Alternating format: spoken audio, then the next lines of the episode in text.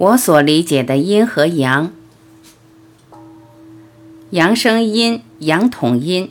要讲清这个问题，我们首先要搞懂一个概念：什么叫阴？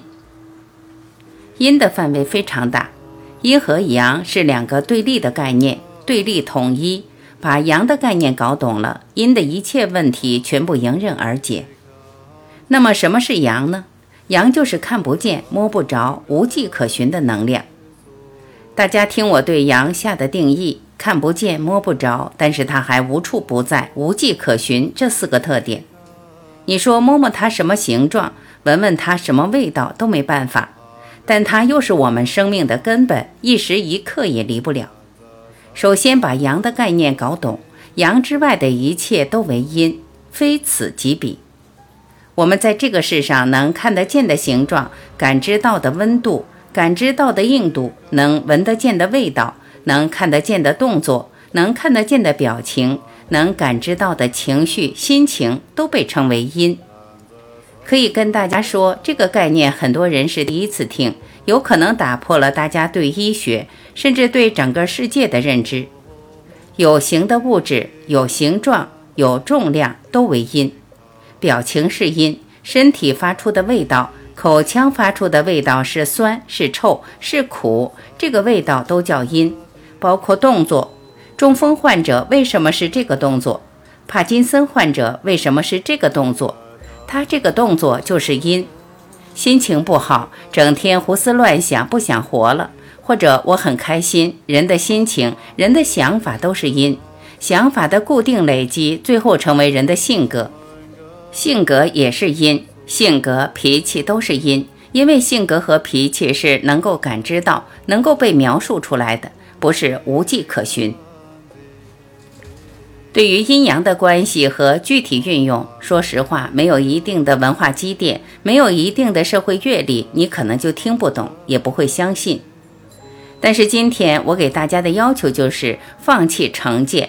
不要认为自己学历不行，知识结构不够，懂得不多，这些都是次要的。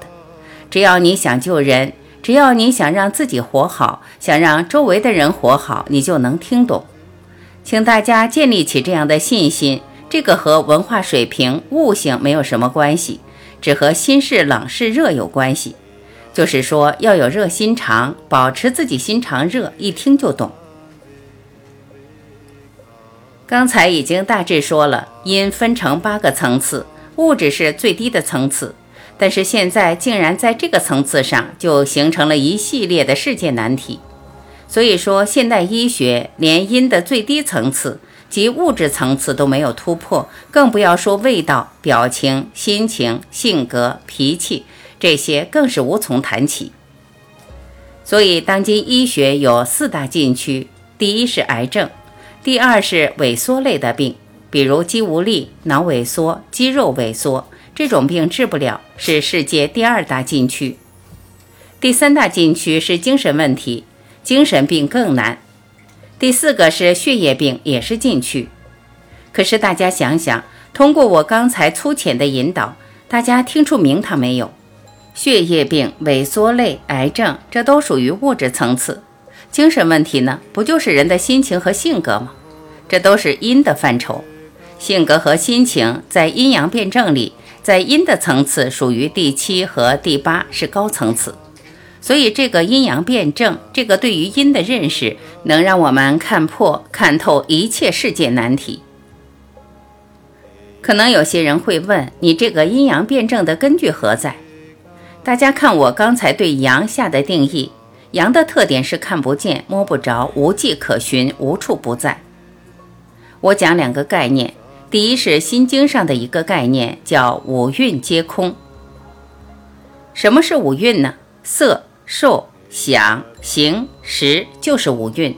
五蕴至圣，因为把五蕴当真，所以人感受到了一切的苦。心经开篇就是观自在菩萨行深般若波罗蜜多时，照见五蕴皆空，度一切苦厄。照见五蕴空，一切苦没了，把五蕴当真，一切苦来了。这个五蕴就被称为五阴，这就是阴阳辩证里阴的证据。五蕴就是五阴。色、受、想、行、识。这个色包含的面很广，物质、动作、表情、味道这四个加受、想、行、识四蕴，是不是八个？我就是从这儿找到的灵感。同时还有一个概念是眼、耳、鼻、舌、身、意六根。眼睛能看到的物质，耳朵能听到的声音，鼻子能够闻得见的气味，舌头能够尝到的味道，身体能够感知到的感受、意识，我们的精神、内心世界的想法和自己的习惯，包括自己的做人原则，这些都被称为意识。把五蕴和六根、六识结合起来，就把阴的范畴完善了，提出阴阳辩证中阴的八个层次。阴的这八个方面涵盖了一切世界难题，像有些神经病、精神病患者会幻听，别人听不见外面有什么声音，他能听见有人叫他，让他跳楼或者干什么事儿，他听到的这个声音就是阴。还有一些人能看见一些画面，我们看不见，这都是阴。阐述阴的八个方面之后，我们来个过渡。把阴分正阴和邪阴。什么是正阴？人正常生活需要的阴就是正阴，比如说正常的肌肉、正常的筋脉。可是当这个肌肉发生变异，变成肿瘤增生，这个增生和肿瘤不是人需要的，那增生和肿瘤就叫谐音。为什么这个肌肉会变成肿瘤，形成谐音呢？因为阳气不足，阳不生阴，阳不统阴。身上长肿瘤不是他想长，是阳气不足，肌肉发生变异。就像土地遇到水滋润，它是良田；没有水，它就成为沙漠戈壁。所以说地没有好坏，关键看养分足不足。养分足，良田生；养分不足，戈壁出。寸草不生的戈壁滩就这么产生了。所以说治理沙漠是种植植被。而不是说把这个沙漠弄个大车给它拉走。可是现在针对肿瘤怎么治？割了、切了、运走，看着是肿瘤没了，可过两天人死了，就是大动干戈，让人元气大伤。我们国家治理毛乌素沙漠，为什么不出动大型货车把毛乌素沙漠的沙拉到青岛填海？为啥不这样？这不一举两得吗？大家都知道，这不是成本问题，是这条路行不通。治病如治国，用药如用兵。治病要像治理国家一样，从整体入手，从根本入手。通过读郑清安老师的书，我读懂了天机，掌握了学医的奥秘捷径。一般来说，学医是药方法理，就是从背药性赋和汤头歌诀开始。然后才有机会让你看老师怎么治病，了解医法，最后给你讲医理。这条路曾经让多少学医的人感到绝望。郑钦安老师无形中道破了天机。他的三本书，第一本书从二十五岁到四十岁，用十五年时间写了第一部书，叫《医理真传》。他为什么不先讲药方和药，而是第一步写《医理真传》？从四十岁到六十岁，完成了第二部，叫《医法圆通》；第三部书从六十岁到八十岁，叫《伤寒横论》，里面讲的主要就是药和药方。为什么三本书的顺序是这样？我就是通过这个顺序读懂了天机，看出郑清安老师弘扬中医是理、法、方、药。先讲医理，医理明，医法自生。理明了，自己就知道方法，知道该怎么办。就像早上讲的，我的孩子呕吐就是气不降，我知道这个气不降就会引起上吐下泻。我女儿表现的是上吐，气走乱了，我就拍她屁股，这个地方是轴心，拍着屁股让这个气下降，她就不吐了。这个理我明白了，一拍屁股就是治法，所以说理明法自生。但是如果明的是邪理，那就是邪法生。大家可以回顾一下我讲的课程，重在讲理，理事结合，理事圆融，通过事来推理，通过理来看透，研究更多事，这叫明理就能够解决很多事。通过一个事推出一个理，通过一个理解决很多事。不要把精力用在纠缠事上，关键是把一件事吃透，就能够洞达一切。人活在世上，之所以和动物有区别，就是人能够总结真理，明白一个真理，就能解决很多事。真理不明，就是糊涂人。理明法自生。我们刚才讲的阳生阴，阳统阴，阴分正阴和邪阴，大家听懂了，去运用就能明白很多事。比如口腔发出的味道是一种清香，那就被称为正阴；口腔发出的味道酸，证明积食；如果口腔的味道臭，证明肾出问题了；如果口腔发出的味道苦，说明心脏出问题了。人的口腔为什么会发出不同的味道？根本的原因就是人的阳气不足，生不出正阴，就生邪阴。人的狐臭怎么回事？阳气不足。可是有多少人为此去做激光手术，活受罪？为什么每个人身体的味道不一样？因为阳气的状况不一样。为什么有些人的表情整天就是乐呵呵，让人一看很欢喜？我们说的很喜庆。有的人整天像讨债一样，看谁都不顺眼，为啥？别去追究什么原因，就是阳气不足。阳气足就会开心，阳气不足就会不开心。开心也是需要资本的，这个资本是什么？不是营养，不是地位，就是阳气。为什么身体长肿瘤？阳气不足。为什么血液不合格，成为白血病了？阳气不足。为什么不会怀孕？阳气不足，胎儿是不是阴？是阳气不足生的胎儿畸形，要么就不会生，要么就生的不正常。不正常的或者不会生，都被称为邪阴。自己阳气储备正常，生出来的婴儿就正常。为什么控制不住自己，整天胡思乱想？阳气不足，阳气足了就能够心静如水，阳气不足就心乱如麻，哪壶不开提哪壶。实际上，大家想想，一切都在阳气啊！阳气是人的安身立命之本。所以，二零一零年读懂郑清安老师的阴阳辩证以后，我就说，从今以后不会耽误别人。至于说能够最大限度帮助别人到什么程度，那讲究缘分。但是我保证不会给大家带偏，就是因为我明白了阳气的重要性。明白了阳气和阴是怎么回事，我更明白了阴的范围。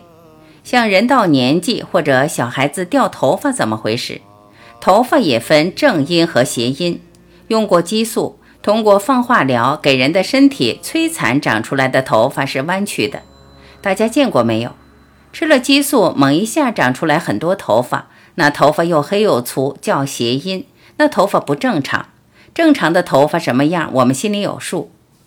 为什么忽然之间长出来的头发不正常？不正常的头发也叫谐音。我见过做过化疗、吃过激素药之后，不该长的地方也长头发。额头本来不该长，结果整个额头也长了，后背也长，脖子毛发很密，不该长的部位长了就叫谐音。这样一想，很多事就看懂了。不该长的地方长了，该长的没长，就知道是反常。反常则夭。什么是夭？阳气不足就是夭。这里不要找偏啊，不要想着因为我缺乏哪种维生素得补一下，维生素补上去头发也没长，结果胃病出来了。因为单方面的营养补充那是矿物质，会加重胃的负担，吃出胃病，同时也加强了肝的负担，最后肝中毒、肾中毒。从现在开始。就是把我们生活中遇到的一切问题都用阴阳辩证来看。孩子为什么多动？小动作多，不该动的乱动，这个动作就叫邪阴。原因还是阳气不足。咱今天只找原因，不再探讨第二步，就是阳气为什么不足。我们先不探讨，明天上午我们就要专门讲阳气为什么不足，就是一句话。明天我们就讲谁偷走了我们的阳气，或者就讲我们怎么把自己的阳气杀死了。现在是专讲阳气的重要性。人身体出现的一切肿瘤、增生、反常的物质，包括息肉、脂肪瘤、关节增生、痛风这些异物，身体发生的异常变化，都被称为邪因。说实话，物质这个层次是治病的最低层次。比如说，中风患者，他身体的物质没有什么异常，就是这个动作他不会正常走了。这个动作不正常，比物质不正常更厉害。这就是为啥中风后遗症是世界难题。这种情况针对物质下手就会有问题，比如认为是大脑里有个增生压迫运动神经，就给大脑做手术，做了还没好，又觉得可能是颈椎压迫神经的，再给颈椎动手术，最后可能又怀疑是坐骨神经出问题，再做手术，就这样把人当成实验品，用大概可能。或者统计学上的概率来理解，可是对人来说，方向一旦错了，就是百分之百的错。对任何病，不从阳气下手，也就证明方向偏了。像前一段时间我接触的一个患者，就是帕金森综合症。帕金森症的特点就是手抖，这个手抖，嘴也抽，说话不流利，表现就是动作不正常。帕金森为什么这么难治？美国总统里根得了这个病治不了，我们国家的伟大领导人邓小平、邓公得这个病也治不了，这就是一种老年退行性病变。但是说实在话，如果当时真是抓住阳气这个根本，最起码能延缓这个病的发展速度，甚至达到一定的治疗效果。现在美国人怎么治这个问题？二零一九年，我在西安的一个中科院研究所。里面有几个博士，信息很灵通，说美国现在研究的一种治疗仪器，专治帕金森综合症。针对手抖的问题，就给每个人做手抖的频率测试，也就是测试一秒钟抖动多少次，抖动的幅度有多大，这个抖动范围和频率测试出来后，量身定做一个仪器，这个仪器也抖，而且抖的频率和手的频率一样。就像被人抓住了手，给人的感觉好像是手不抖了。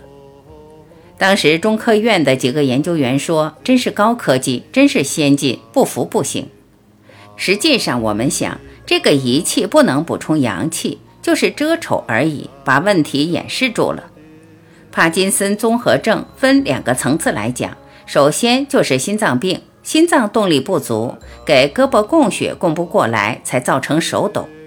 比如咱们两顿不吃饭，手也抖；有时候累了，吃饭晚了，也会发现手抖。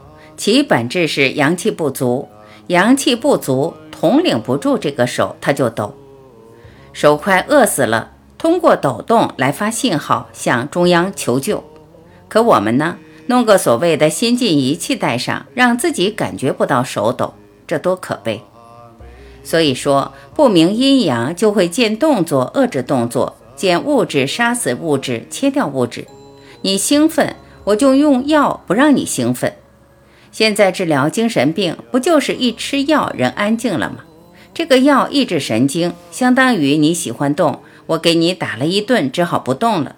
等歇几天，元气恢复过来，又开始动了，动了再打。这就是没有抓住阳气的根本，离题万里。真正的医者是给众生找活路。而不明真理，就是医者有意给众生找死路，所以理不明的后果太严重。现在整个世界的健康问题就出在这儿，包括人的幸福问题，为什么不幸福？健康和幸福为什么这么稀缺？就是方向错了，这个理传达错了，就认为物质丰富了，地位提高了就幸福了，这都是邪理。所以人类需要回头。这样，大家看看现在的医疗思想，就是遏制、对抗、镇压，甚至驱逐。身体有增生，挖出去，赶出体内，开除了，都是对立思想。不知道人体的阴阳是个统一体。比如说白血病，不能说看到血液细胞不正常就得杀它，一直把不好的细胞杀完，完成指标正常这一项工作。这个思路的结果就是白血病患者要化疗。实际上是应该补充阳气，阳气足了，人体自己能够把半成品的血液转换成合格的血液，更准确地说，是把不正常的血液排出去。人体通过好好吃饭、好好睡觉，又生出来正常的血液，可能这两个过程是同时发生，咱不去细究。本质就是阳足正阴生，邪阴退，这就是阴阳辩证的奥秘，就是阳气充足，正阴自然生，邪阴自然退，正邪不两立，不合格的排出去，合格的留下。对立面呢，就是阳气不足，邪阴生，正阴退。正阴退位，邪阴上台。可是现在都盯着指标不正常，血压不正常，没有盯住阳气这个根本。一旦明了了阴的范围，把正阴和邪阴的八方面搞清楚，那一切问题就不会再大惊小怪。就是抓住一条：阳气足，正阴生，邪阴退。阳气补充的越多，正阴生的越多，邪阴退得越快。所以我在现实生活当中遇到一切问题，我都不迷茫了。比如被毒蛇咬了，这个毒蛇是邪阴，要想解毒就得补充阳气。在这种状况时，第一是自己千万不要慌，一慌毒的扩散速度就快，因为遇到是慌怕就是进一步损伤阳气。所以紧急关头，不管遇到啥，不要慌，不慌就是保住阳气，保住阳气就是在保命。越慌死得越快，越怕死得越快，